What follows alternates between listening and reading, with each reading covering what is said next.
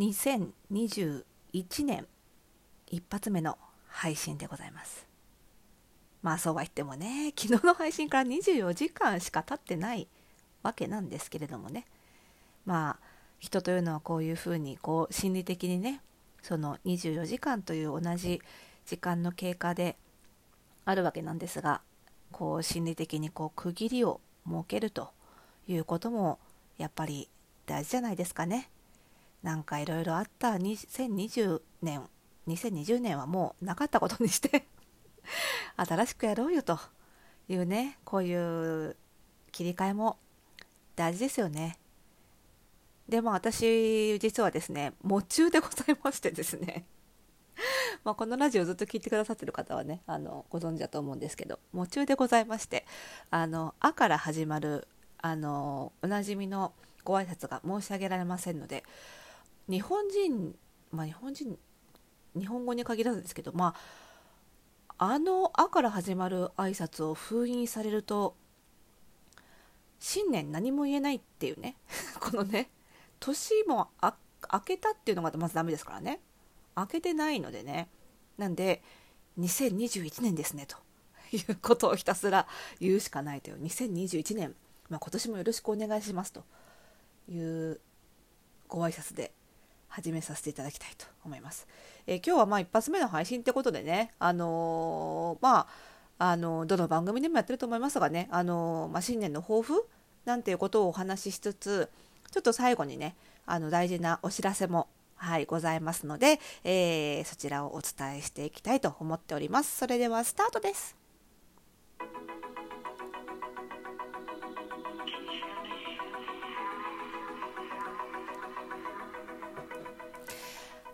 はい、2021年です。あー、あの、あから始まる言葉言いたいな。はい、2021年でございます。一発目の配信です。えー、154回目の配信でございます。おしゃれの呪いとくラジオでございます。この番組では、あんたに巻きつくファッションへの思い込み、イコールおしゃれの呪いをバッサバッサと解いていきます。服装心理学をベースに、おしゃれをもっと楽しみ、自分を変えるコツをお届けしています。お相手はパーソナルスタイリストで、日本服装心理学協会代表理事の久野理沙でございます。本年もどうぞぞよろしくお願いいたします。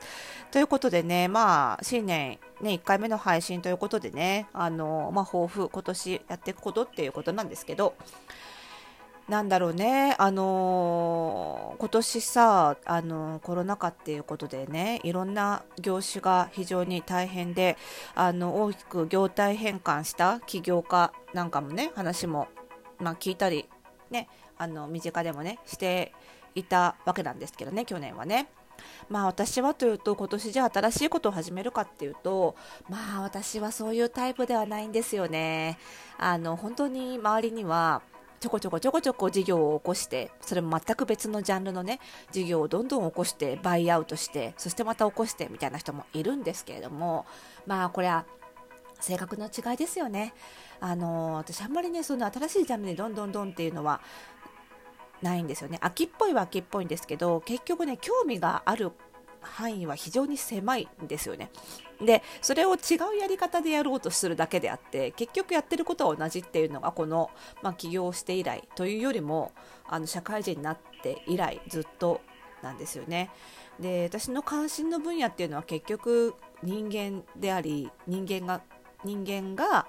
こう服を着るっていう行動なんですよ。もうこれにしか関心が私正直ないので、まあ結局これをずっとやっていくってことになるんですけども、まあじゃあ今年はどういうやり方でやっていこうかなって思った時に、やっぱり、あのー、今年、あ、去年か、去年ね、コロナ禍で、アパレル業界すごく不況だったんですよね。いろんな、あのニュースは皆さんね、アパレル業界以外の方も目にしてたと思うんですよ。売り上げがね。92%前年比92%ではなく92%減みたいな。だから前年比8%みたいなそういう世界があのアパレル業界はあの特に緊急事態宣言前後は続いてましてまあ戻ってないわけですよね、まあ、そんな中でもやっぱりアパレル業界の中にはファッションってやっぱ不要不急なのかというねあの不要なものだったのかっていうねこう諦めというか焦りみたいなのが結構まだまだ蔓延してるんですけど私はでもあの逆にこのコロナ禍であのオンラインコミュニティでお客あの会員さんとより密に接するようになったりオンラインを通じてですけどあの心の距離感はより近くなった中でやっぱりファッションっていうのはどんな時代においても人生を豊かに豊かにするものだなっていうのはすごく実感できた1年だったんですよね去年が。であのその何て言うんだろうな、うんと、派手な消費でなくてもその派手なファッション晴れの日のファッションがなくてもその在宅でもずっと家にいる状態でも世の中に究極自分一人しかいなかったとしてもやっぱり服って必要だなっていうのは実感したんですよね逆にコロナ禍で。でその毎日の服毎日自分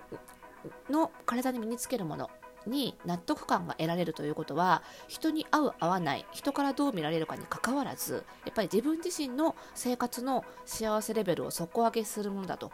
いうことはもう確実に言えるわけで。それはあの緊急事態宣言であの一瞬全員が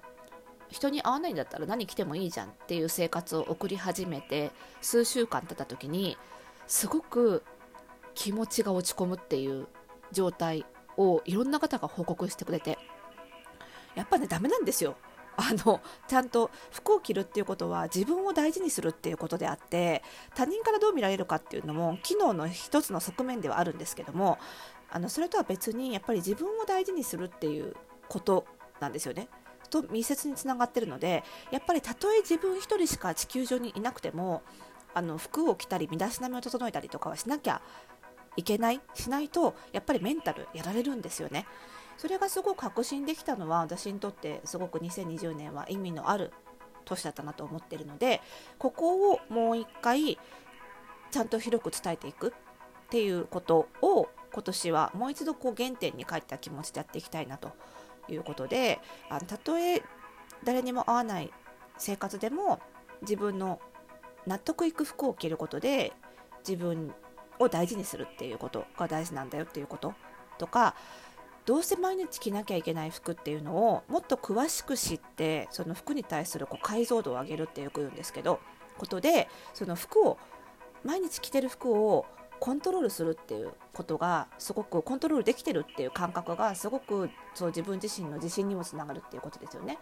なんか適当に買った服がたまたま褒められたり褒められなかったりっていうその服に毎日着てるものなのに振り回されてってる状態から自分で知識をつけてそれをコントロールできる状態になるっていうことがいかにその毎日の生活を自分でコントロールしてるんだっていう感覚につながっていくかっていうこと。